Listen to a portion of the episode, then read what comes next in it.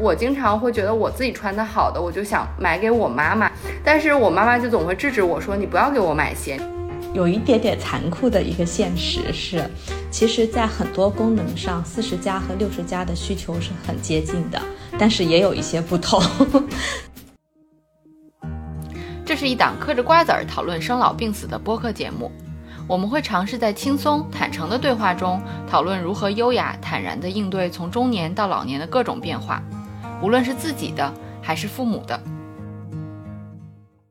大家好，欢迎收听中年延长线，我是倩倩，我是大聪聪。其实，因为很多朋友知道我在做的工作跟中老年相关，所以来询问我有很多商品啊，怎么样给家人挑选会比较好。但是，其实关于很多话题，我自己也还在学习。像最近就有朋友问我说，呃，家里面的奶奶刚刚做完足底的手术，那术后其实有半年了，但是她不知道该挑一双什么样的鞋给她。那其实关于就是中老年人的脚这件事情，我自己也很深有体会。就是我我自己的妈妈说，她的脚是受不得一点的苦。但是呢，我自己觉得，其实，在鞋这个领域，有很多鞋都说自己很舒服。那中老年的鞋到底是不是一个营销概念，还是真的需求？所以我自己也还在学习和研究的过程中。那么这一期呢，我们就请到了一位具有相关的专业知识可以分享给大家的嘉宾。欢迎我们本期的嘉宾，大家好，我是 Harriet，对，很高兴有这个机会和大家交流一下啊，Harriet 姐姐是祥舞鞋的品牌负责人，您可不可以简单介绍一下自己的这个背景？因为就是您其实自己也是有非常丰富的职业经历，您是创业之后又选择了加入到一家是一个做中老年。品牌鞋的公司，其实听起来并不是很性感。然后您之前从业的公司是对宝洁，对吧？这样的公司，就是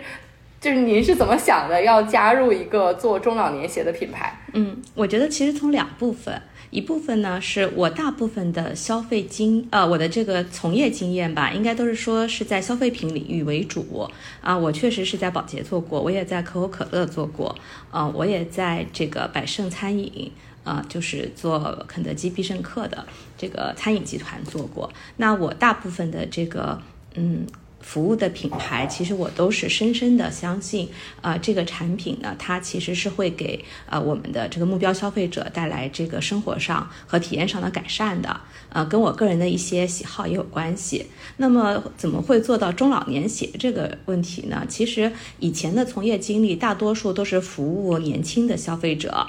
那我也从一个大学毕业的一个很年轻的状态，那么经过了这十几年的这个职场生涯之后呢，那我其实自己也在变得更成熟啊，我用更成熟这个词啊啊，然后呢，在 在我大约嗯生完孩子之后，嗯，我那一段时间其实有深刻的感受到自己生理的一个变化。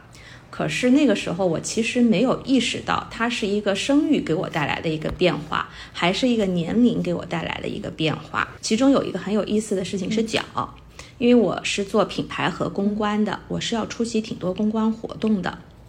然后呢，嗯，就是我是长期习惯于穿高跟鞋的。嗯，我印象很深，就是在我生完孩子，可能是一段时间吧。就是我生孩子也比较晚，可能接近四十岁的时候，呃，然后呢，我发现我每一次穿高跟鞋参加活动的时候，我要准备十个创可贴。就是以前我只是觉得鞋如果不舒服，它只是磨脚后跟，可是我后来发现我的我的脚，就是脚趾骨的两端、脚背都会被严重的磨损。我其实当时不知道是为什么。啊，然后我就被送了一个绰号叫“创可贴脚姐姐”，啊，然后呢，还有我我也意识到，就在家里，我发现我先生，哎，他好像也开始出了一些问题，他的脚长鸡眼，以前我觉得是老人才会长的，坦坦白说，我以为是老人才会长的，我我小的时候看我外婆会有这个问题，然后我们家就堆满了他的这个，就就是男。就是到时候可以看到他的鸡眼膏，我在想，哎，你怎么也不舒服？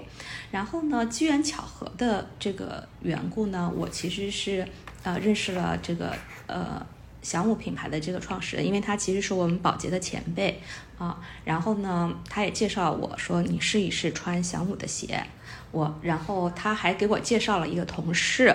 啊，现在也成为了我的同事啊，说给我 普及一下这个脚的知识。他不仅是 呃介绍我试一下他们的鞋，然后我才知道，原来我的脚，还有包括我先生的脚出现这些问题，是因为我们开始衰老了。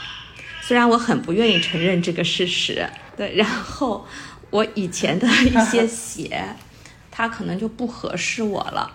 啊，然后。就是这个这个过程，因为我不知道呃听众们有多少像我这样的，其实这个过程很痛苦的，在很多这个场合，我真的是强强装这个笑容，其实我的脚很痛苦，我在那参加一个多小时、两个小时的活动，所以它真的是让我感觉到这个对我的生活改善很大。这是从产品上，我觉得这个这个东西可以帮助很多人啊，因为我们每天站立行走的时间太长了。还有另外一个原因，其实是从人生的意义上来讲的，就是人到中年的时候，其实呢会觉得，包括我们现在也会说什么三十五岁退休的现象，其实我是很不甘的。我是觉得积累了这么多年的经验，我其实，在人生的长河上，我正好是一个中午的一个状态。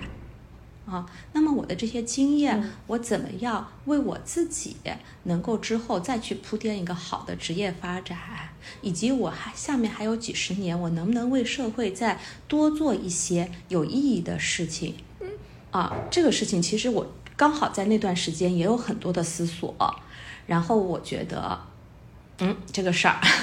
它。既能满足我的我自己作为一个消费者的这个生理需求和共情，然后我觉得是个很有意义的事儿。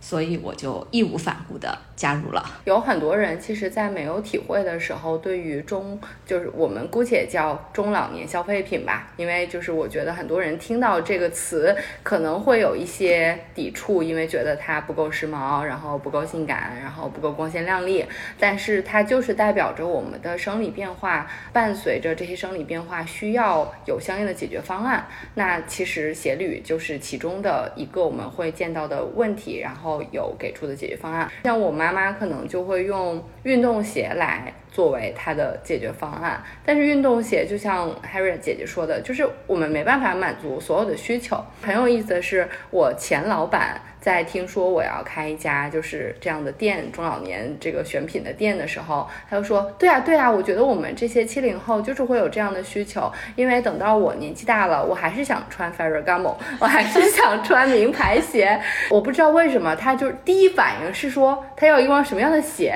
觉得可能其实既代表了品质，那同时也代表它舒适。您刚才讲了，就是您之前的经验让你知道说，哦，原来。”我到了这个年纪，我的脚就是会发生变化，它不是我的问题，它也不是鞋的问题，它就是它就是自然而然发生的。那其实很多人可能是不知道的，就是我们比如说到了，比如说四十加以后，中我们的足部到底会发生什么样的变化？您可不可以给我们也科普一下？好的，那个我把这个我们公司的这个首席设计师的这个话尽量把它做的这个通俗一些。呃，是这样，第一点，我觉得刚才您有一点说的就已经非常棒了。您跟我说的是四十加开始，其实有这个概念的人就不多，包括我之前，我之前一直觉得人的身体的很多衰老是在六十岁左右是比较明显的，但是其实不是。嗯，其实我们的我们的，呃，这个这个过程吧，呃，三十五岁左右是一个，其实开始会有白发，三十七岁左右很多人开始有逐渐老花，然后脚差不多是在四十岁左右，啊，会发生一个明显的变化啊。其实有几点，第一点呢是一个就是这个支撑足弓的这个肌腱它的能力减弱。以及足底的这个肌肉啊、筋膜，它的稳定性降低，啊，呃，就是其实说的直白一点，就是足部的这些肌肉组织，它不像年轻的时候那么有弹力啊，那么有支撑力了，啊，这样子呢，基本上从四十岁左右开始，脚就会变得啊，这个开始扁平，就是我们说的扁平足的现象，或者呃。说这个足弓塌陷啊，四十岁左右就会开始，然后呢，到了六十岁左右呢，已经有百分之八十九的人会有明显的这个问题。啊，与此同时呢，还会有差不多百分之五十六的人会产生这个拇指外翻。拇指这个脚拇指的这个外翻呢，除了我刚才说的这个脚部的这个呃肌腱的和这个足底肌肉的这个能力的减弱以外呢，其实呃很多时候跟我们年轻的时候习惯于穿高跟鞋，然后导致的这个脚部用力的方式啊也会有一定的影响。所以这个呃拇指外翻的现象，通常在女性。中出现的会更明显一些的啊，那我我刚才说到我脚的问题，其实就是个综合的结果。我既有拇指外翻，同时也出现了因为脚的更变得更扁平，所以以前的鞋子它会显得更窄啊。这是一个其实大部大多数人都会经历的一个过程。然后第二点呢？第二点的这个情况就是我刚才举例的，我先生这个这个出现的这个情况，其实是随着整个脚部的这么一个变形，变得更扁平，然后呢，足底板的这个受力的不均匀啊，特别是我们脚的前掌的部分啊，在走路的时候，脚底和鞋底它之间的摩擦呢会加重，就会导致呢这个脚底板的这个老茧啊，会这个现象会变得更严重。啊，同时呢，会出现一些鸡眼的问题，差不多到了，呃，这个也是从四十岁左右开始就会越来越明显，而到了六十岁左右的时候呢，呃，百分之七十的人都会有这个明显的足底的这个老茧加厚，或者是这个鸡眼问题。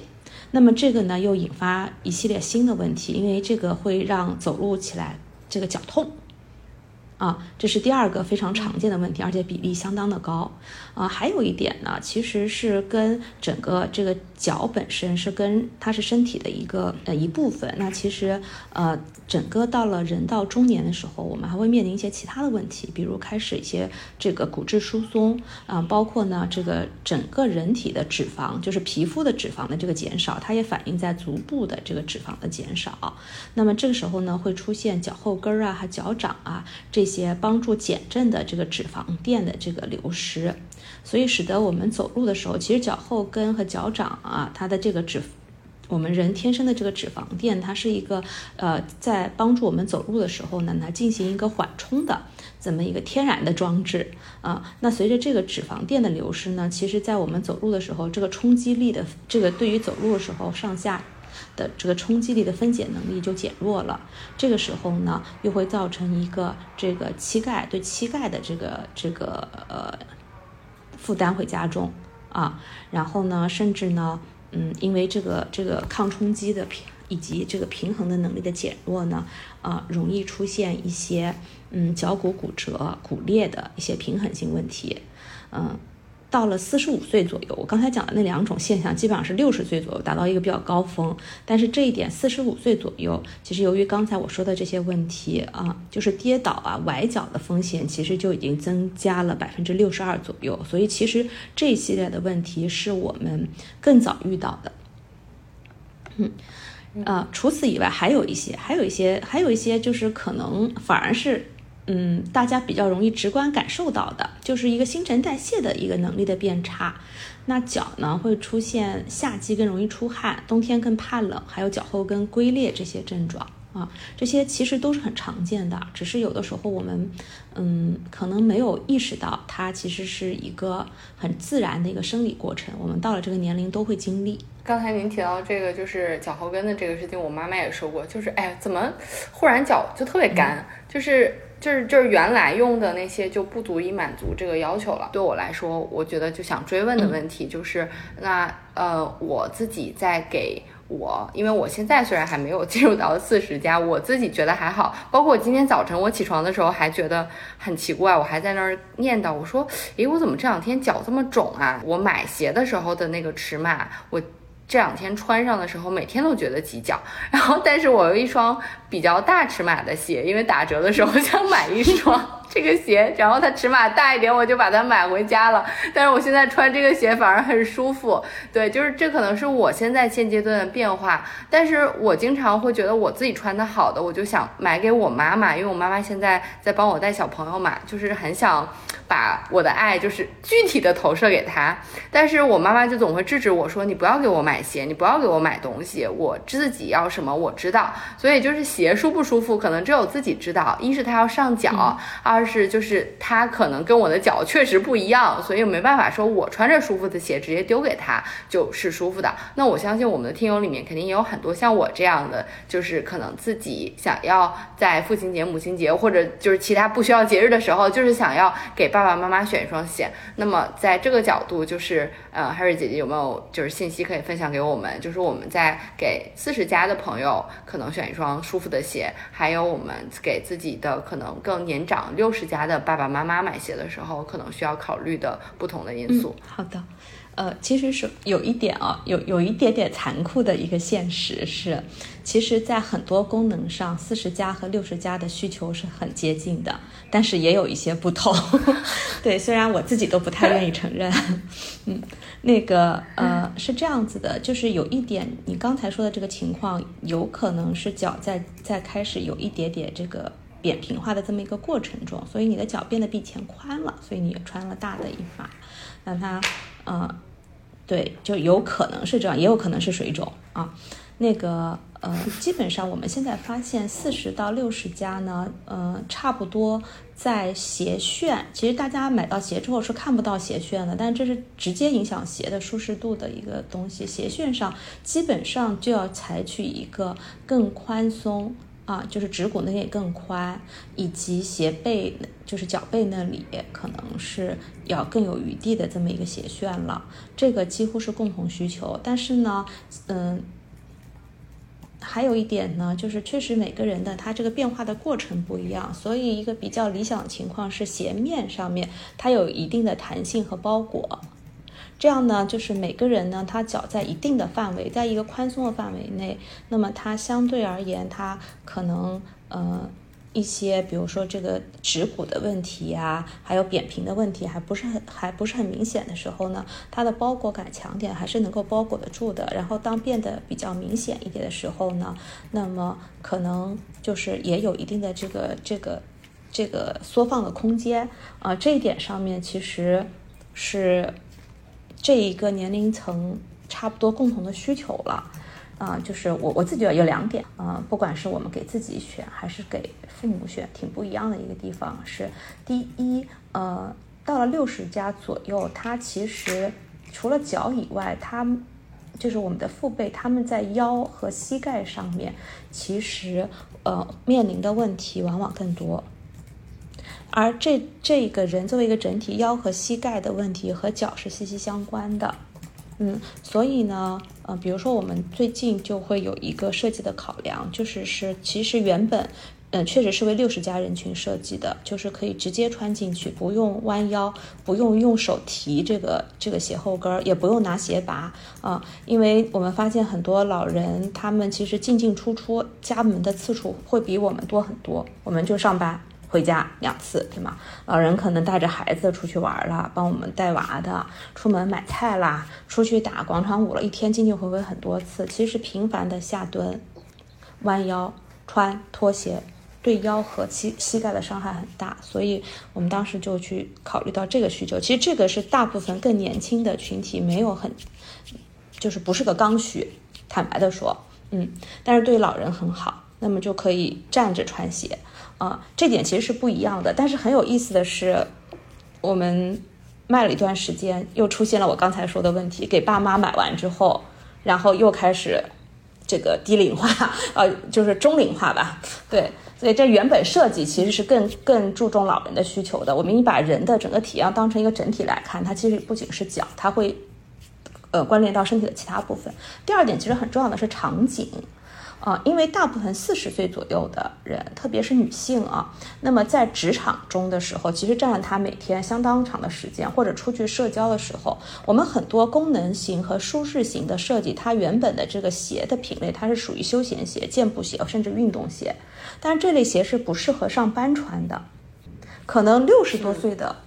这个老人他是没有这个问题的，他不上班了。可是四十岁左右的，这是个非常明显的问题，所以。啊，这个其实是很多我们的我们的顾客反馈给我们的。我们品牌原本也只有休闲鞋和运动，类似轻运动款的，啊，所以这个时候怎么样有一个呃为他们考虑的一个时尚的外观，但是类似运动鞋脚感的，那么这一类鞋它可能是更偏向一个呃，我们叫四零前后的一个需求。但是它真的是对于这群人，特别是女性来说，每天的生每天的生活时间中很长一段时间都是和它相关联的。这个这个对于生活的改善很重要，但这部分需求可能又是六零加老人所就是没有那么刚需的。所以这个第二点，我觉得不一样的是场景啊。而这一点，我们也发现很少有品牌考虑到，其实我们的生活是有若干场景的。有些场景的时间很长，我们是不是能够考虑到这些场景的需求？对这两点，我觉得是比较大的区别。确实，像我妈妈现在经常就会提说啊，我不需要那样的鞋，因为我就是没有场合穿。是的，对，就是她要就对对舒适度的追求就会更高一些。即便是很低，可是你还是会需要有呀。就是所以美观性也还是很重要，不能走到哪儿都穿着一双运动鞋。讲到美观，我多说一句啊，很有意思的一点。就是我们很多时候，我们觉得老年人眼中的美观合适，和中年人眼中的美观合适，和实际情况是不一样的。就是大家的审美的需求是都比很多这个，呃，我们称之为偏见的这个想法差了，有很大的差距。就是我们发现四零左右的这个审美观，从美观上面，他们和三零左右的人是非常接近的，就是年轻十岁的审美观。就是我们以为的中年人，他穿的其实是个三零左右的年。呃，年龄的人他爱穿的这么一个鞋型或者颜色，就是我们常见的在消费心理上面，真的中老年都有这个现象，就是年轻十岁的消费心理，就是自己感觉自己的年龄比实际年龄年轻十岁，这个反映在审美上非常明显。然后到老人也是一样的，老人我们发现六零左右的老人，他喜欢的设计颜色，其实是我们以为就之前啊没做这行，或者说有偏见以为以为中年人喜欢的。也是一个年轻十岁的一个审美，所以其实是就是有一些所谓的老年鞋的设计，老年人也觉得老。嗯，对，对，这个这个是很有意思的事情，就是在我们我们称它为年轻十岁的审美观。对，那 Harry 姐姐，其实你是你是做品牌、做做市场的。那您刚才说的这些，是您是被科普过的。然后我们也是想要通过这个节目，可能传递给大家，说其实我们的脚真的是会发生这样的一些变化的。有很多人可能会说，我就是因为年龄是没办法说一条线划清所有人的问题的，所以我们确实不能用同一个年龄界限说你过了这个时。间你就会变成这样，其实也不是这样的。每个人身体一定是有区别的。那没有体感的人，可能就分不清说我到底是怎么了，或者想象不出来有这个问题的人会经历些什么。那所以其实是有这个市场教育和接受的过程的。那其实，在您现在给现在的这个公司做品牌的过程中，您会感受到说，大家接受这个信息。是有一个嗯接受的过程或者门槛的吗？嗯，您说的很有道理。其实，因为我们接触到，我们发现我们的消费者，嗯，他们比较容易观察到，在六十岁左右的父辈会存在这一些问题。啊，我们现在的其实我们现在我们品牌的主要消费者是三十五到四十五岁居多，有一部分人是给自己买的。还有相当一部分人呢是给父母买的，差不多一半一半。但是我们观察到一个很有趣的现象是，呃，很多我们的消费者他首先是给父母买的，因为他们会意识到到了父辈这个年纪的时候会有这类问题，而且呢，其实也希望给父辈买东西的整个的这个品质好一些，因为嗯，就是。父辈他们可能跟更年轻的消费者有一点不同的是，他们普遍并不太希望某些东西会频繁的更换，他可能希望质量好一些，用的更久一些啊，所以他们选择我们。然后是被爸爸或者妈妈反向种草，说我们的鞋太舒服了，挺有意思。然后呢，他们说，哎，那我也买一双自己穿一穿，然后穿完之后就发现。哦，他原来开始感觉到的有一些不太舒服的点，在我们的鞋上是没有的。然后再开始疯狂复购。我们的我们的很多消费者买了之后，在三个月内换季之内啊，有超过三分之一的人就得再买再来买一双。就是很多人是穿完之后才会问我们，为什么你们的鞋舒服呢？为什么我原来存在的一些问题穿上之后，哎，好像就没有了？那那个时候才被我们的这个，因为我们其实还有一个 VIP 这个客服系统。啊，被我们的很多这个客服姐姐再去科普，然后告诉他们，其实是可能会有哪些问题需要解决。对，确实是像您说的，我们是经历过这么一个过程的，而且还在经历着。我也看逛过小五的店，然后也被很多鞋种草。其实他没有提说自己是中老年鞋，对吧？我们说我们是一双是舒适型的鞋。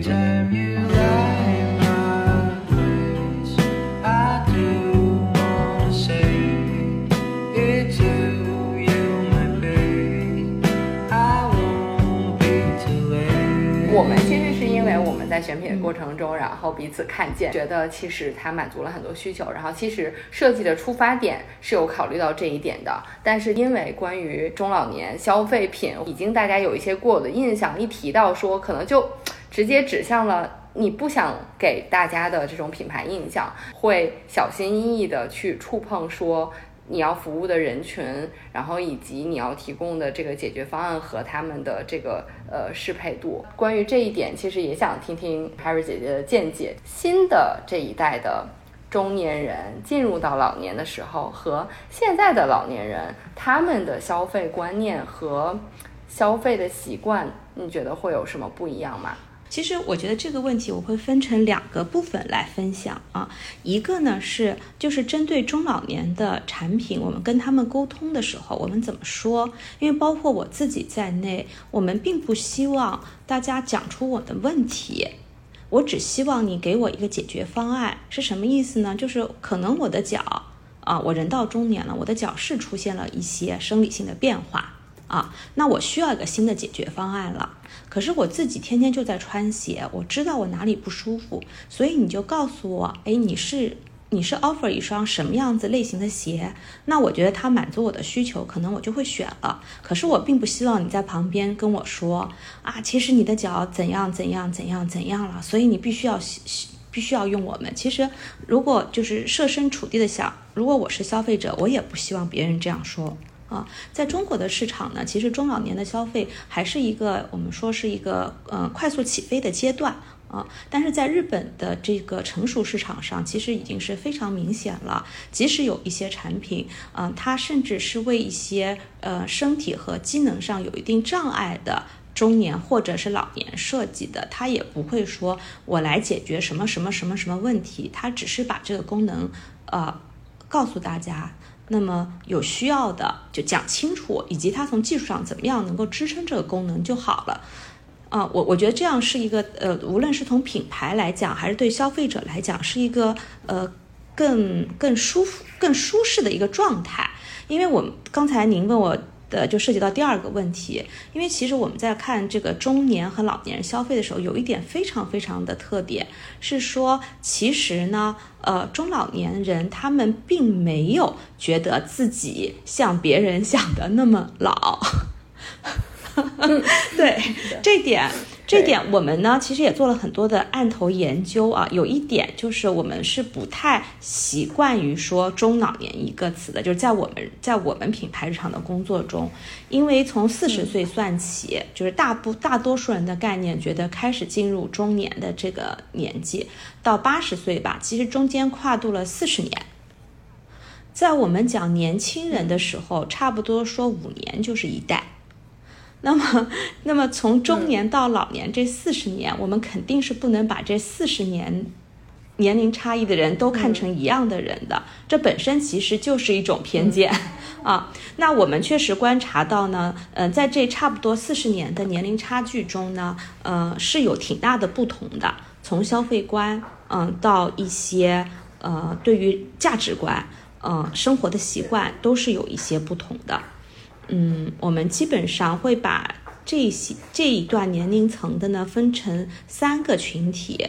呃，一个群体呢其实是大家呃比较固化的呃中老年人的这个形象，基本上我们会把七十加的呃这么一个群体呢，我们我们自己称之为他们是革命的见证者。这群群体的呃人群，他们确实是比较吃苦耐劳的，然后呢比较无私，为家庭为社会奉献比较多，然后同时呢相对价格比较敏感，嗯。就是花钱比较谨慎，主要呢买生活必需品，也愿意为子女花钱以及存钱，对。但是，嗯，我我们日常发现，其实有相当一部分的，不管是投资者、媒体啊，还是我们普通的这个普通人，都会把整个中老年人群体看成，啊，我刚才说的可能七零七十岁左右，七十岁加左右这个群体。那我们就发现，其实差不多五十五岁到七十岁，因为这个很难完全界定那么精准啊。这群群体就和刚才我们说的那群是非常不一样的。这一群呢，我们称之为是这个建国一代啊，因为他们其实他们的生活是经历过。啊，在幼幼年的时候经历过了，呃，我们国家比较艰苦的时期的，但是呢，在成年之后也经历过了经济快速发展的这么一个时期，所以他们其实是有个这个个人的这个经历是比较务实的，而且知道奋斗其实是可以改变命运的。那么这一批群体，我们就发现他其实就他其实的消费观就已经更务实。就是如果这个东西真的会给他们带来比较好的体验，啊，他们其实是愿意呃花出更高一些的这个这个费用啊来去购买一些体验更好的，特别是一些补偿性消费的产品，啊，我们称之为他们其实是一个嗯更精更精明的消费者，然后该出手时知道出手。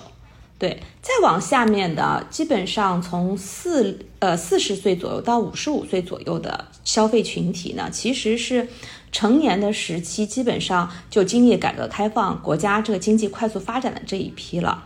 那么这批我们称之为改革开放的新生儿群体，它和我们刚才说的建国一代又不一样。啊，这一群我们会发现，他们对于中国的经济。呃，和个人的这个发展其实是更有信心的，而且是更愿意为了自己的兴趣爱好投资，呃，更舍得消费，和以及跟年轻人的消费观是更接近的一批，所以这三批人都是非常不一样的。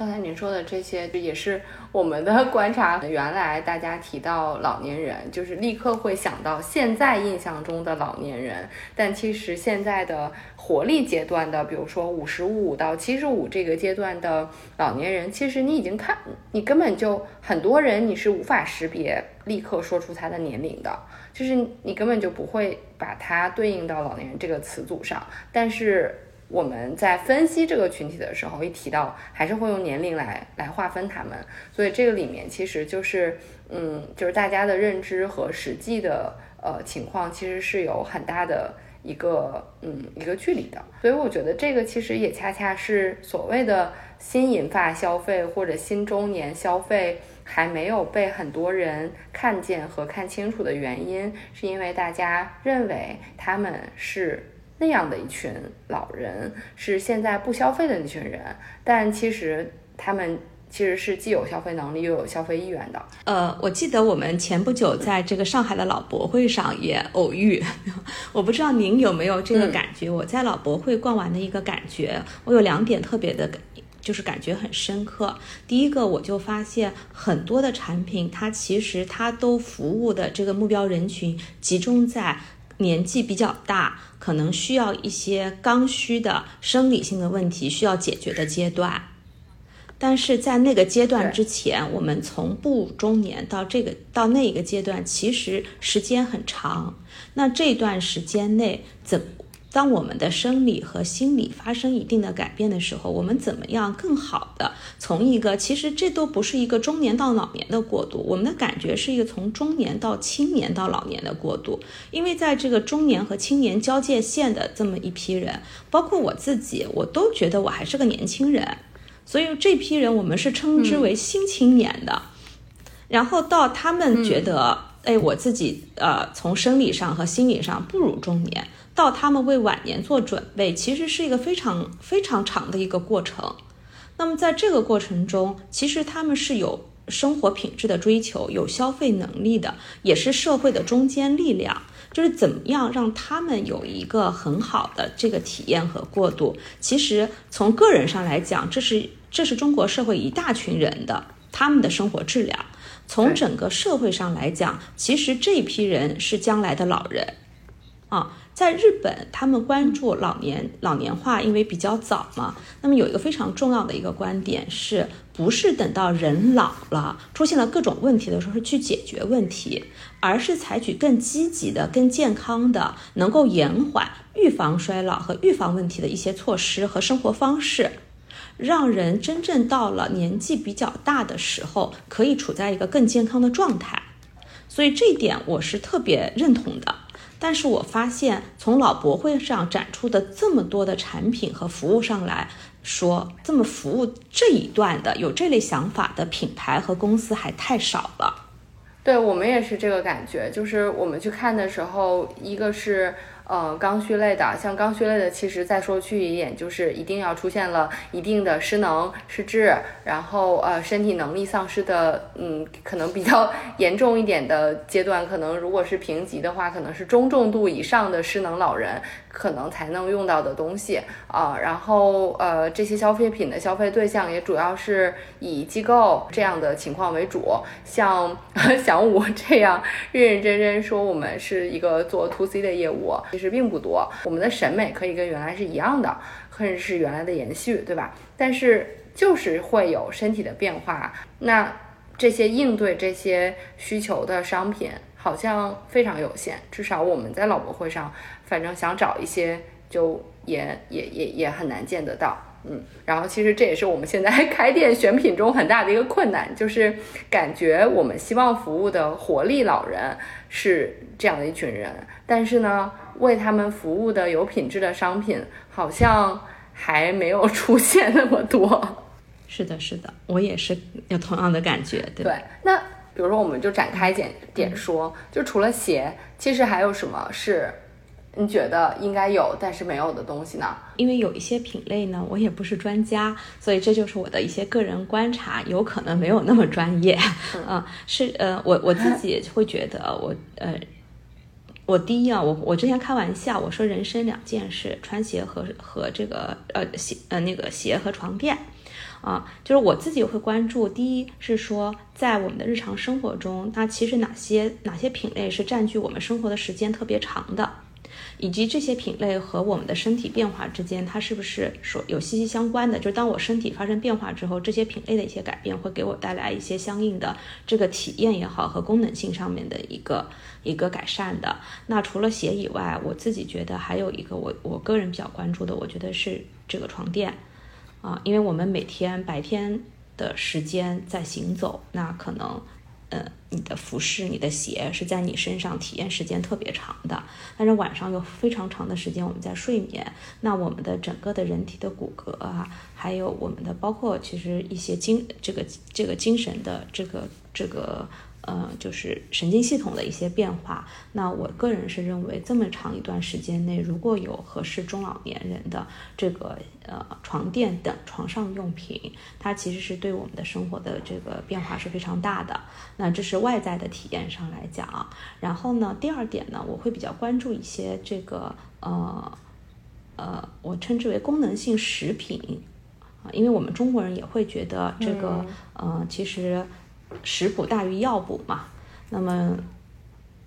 就是嗯，就一个好的这个营养的一个补给和均衡，那确实是对我们身体长期而言是有益的。但是呢，嗯，有很多营养品啊，我自己都关注，因为我其实是常年吃益生菌的，然后我就我就关注到，在这么多益生菌品类中，可能是专门针对中老年的益生菌的。嗯，菌种也好，品牌也好，或者是品牌的一个分支产品也好，都是非常少的。嗯，就是这一类的，我我个人会觉得，像这些营养补充剂，那因为在不同的年龄层的时候，甚至是男女，甚至是不同年龄层，它的需求是不一样的。那么一个更精细化的划分，甚至是定制化产品，包括包括，嗯，我记得好像我在你们的集合店有看到这个，呃，是分药的，提醒吃药的这个这个，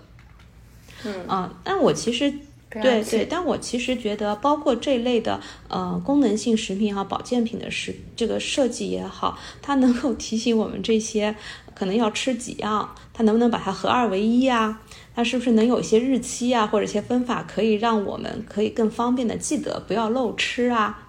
啊，我我真的觉得我现在记忆力也不如之前好了啊。这个以前对以前很自豪我的记忆力，就是这些在在这个一是功能性食品，另外一个是它本身的这个使用的设计上能够更符合这个这个中年的以及老年的需要，这个我也觉得是机会非常大的。然后第三点呢，我会觉得个人护理上面，其实我们的头发。嗯，然后我们的皮肤，刚才说到脚部干这些，它还是皮肤的一部分。这些呢，其实发生的变化还是挺明显的。那么，针对性的，无论是头发的洗护产品，还是沐浴类的产品，其实也很少有根据这个年龄的这么一个区分。嗯啊，它不仅仅是一个抗衰老，其实它的不仅仅是你。一定要去买一个高端品牌，它走抗衰老线，就是大家所有人到了这个年龄，它最基本的需求的，我们叫这个基本配方，它其实就应该已经不一样了。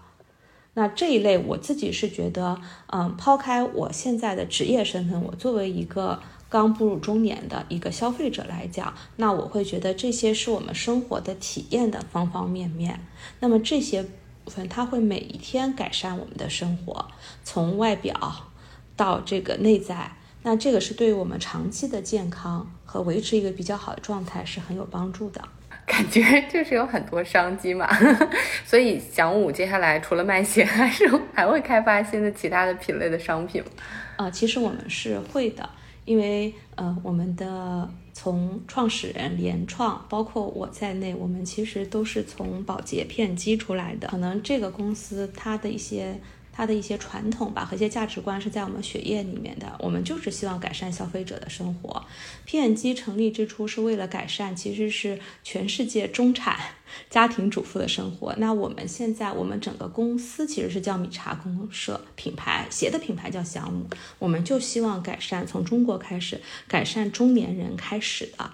这么生活，所以我们会从呃方方面面，有可能我刚才说到的一些领域，那我们也可能会接着着手。但是一个前提是，啊，我们确实要有合适的能力，在这方面做出优秀的产品，能确实的改变生活，而不只是走一个概念。所以有可能有部分品类它是很有希望的，但是如果我们的公司和团队在这方面没有足够的能力的话，那我们可能就是希望有优秀的。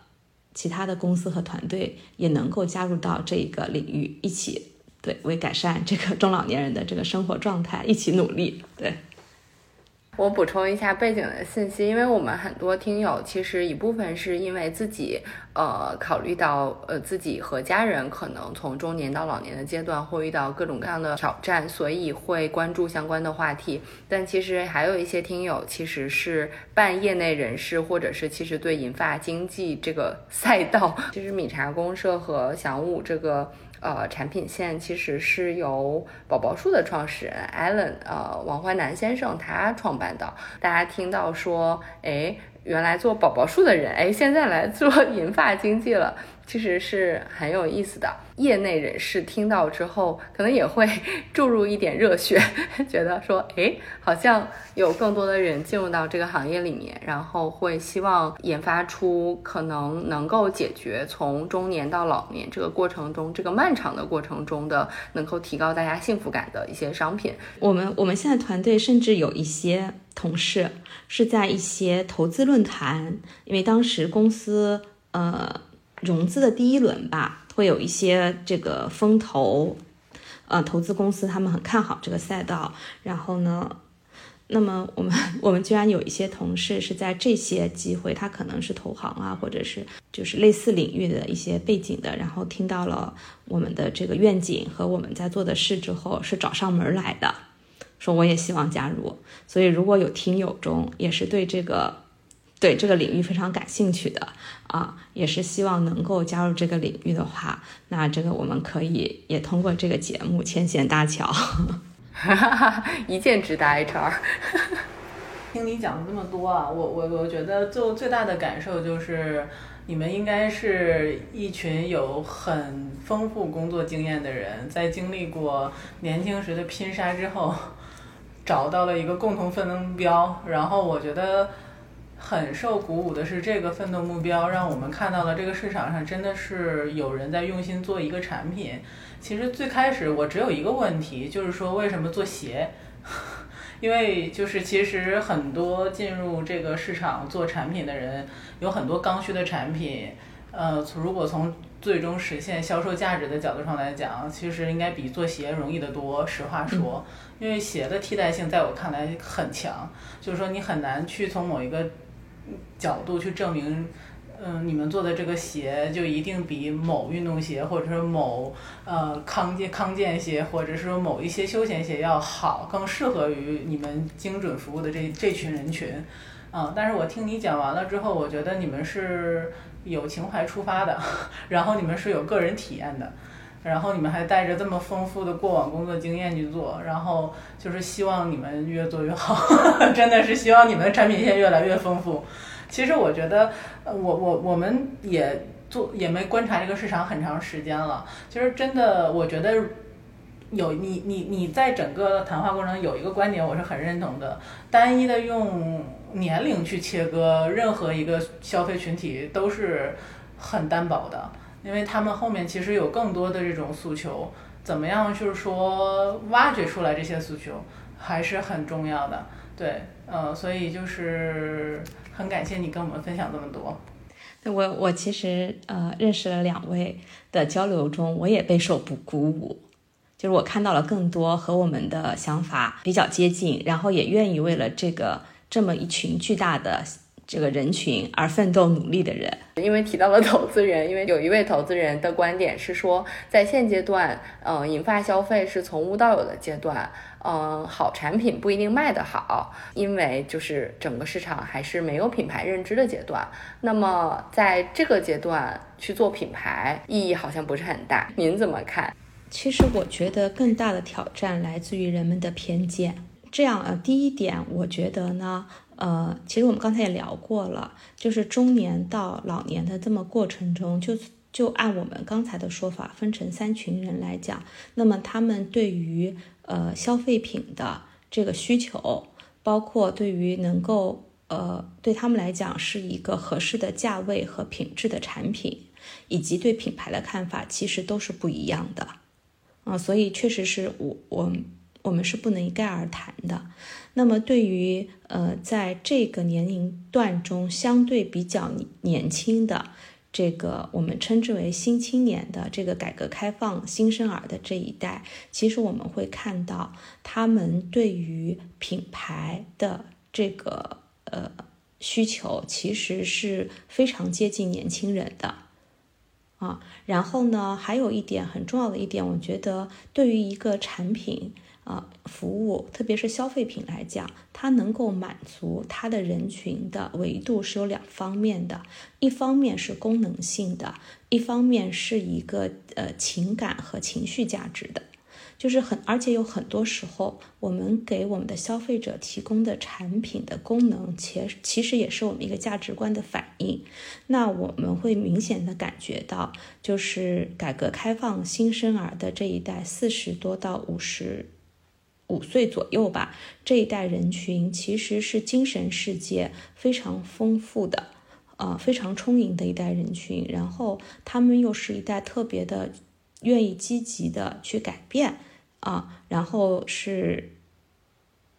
仍然充满干劲的这么一群人群。其实，在我们现在的这个交流中，我自己觉得，呃。对他们来说，我至少我们品牌的这个认知之后的接受度啊，然后甚至我们叫融入度都是很高的。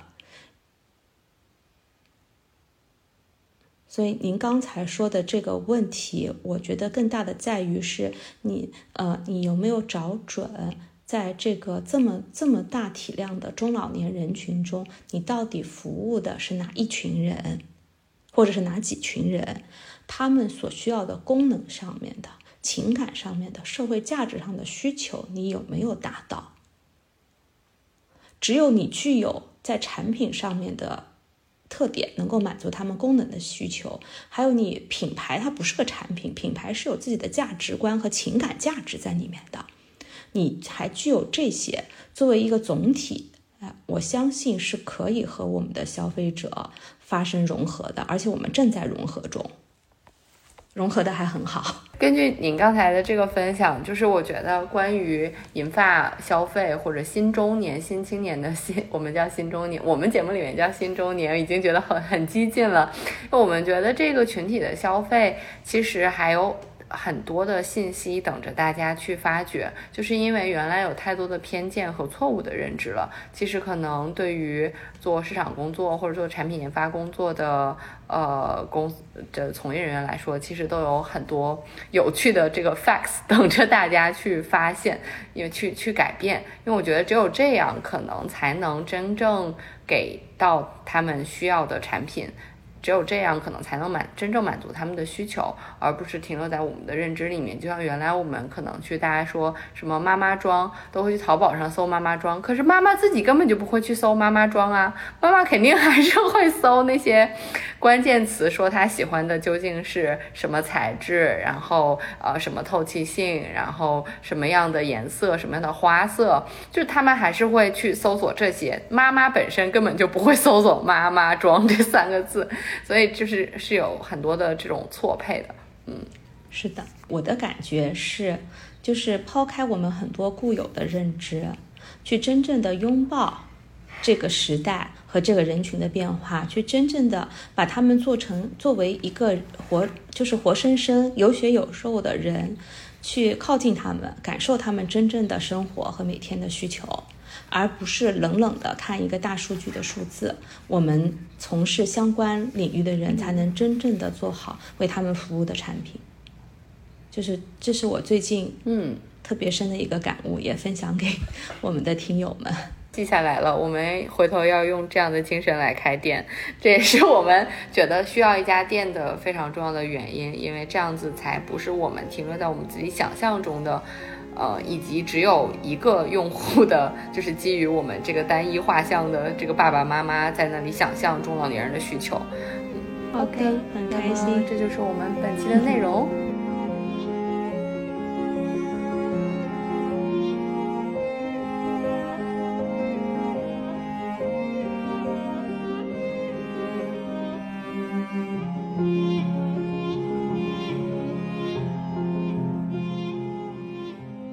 感谢大家收听本期内容。我们的听友微信群已经开通，欢迎添加小助手 Disrupt Aging 二零二一的微信 D I S R U P T A G I N G 二零二一，成为我们的好朋友，入群和我们分享讨论你的生活困惑，或者向我们推荐主题以及身边的嘉宾。大家也可以查看 Show Notes 以及节目详情中的相关信息，与我们联系。期待和大家相见。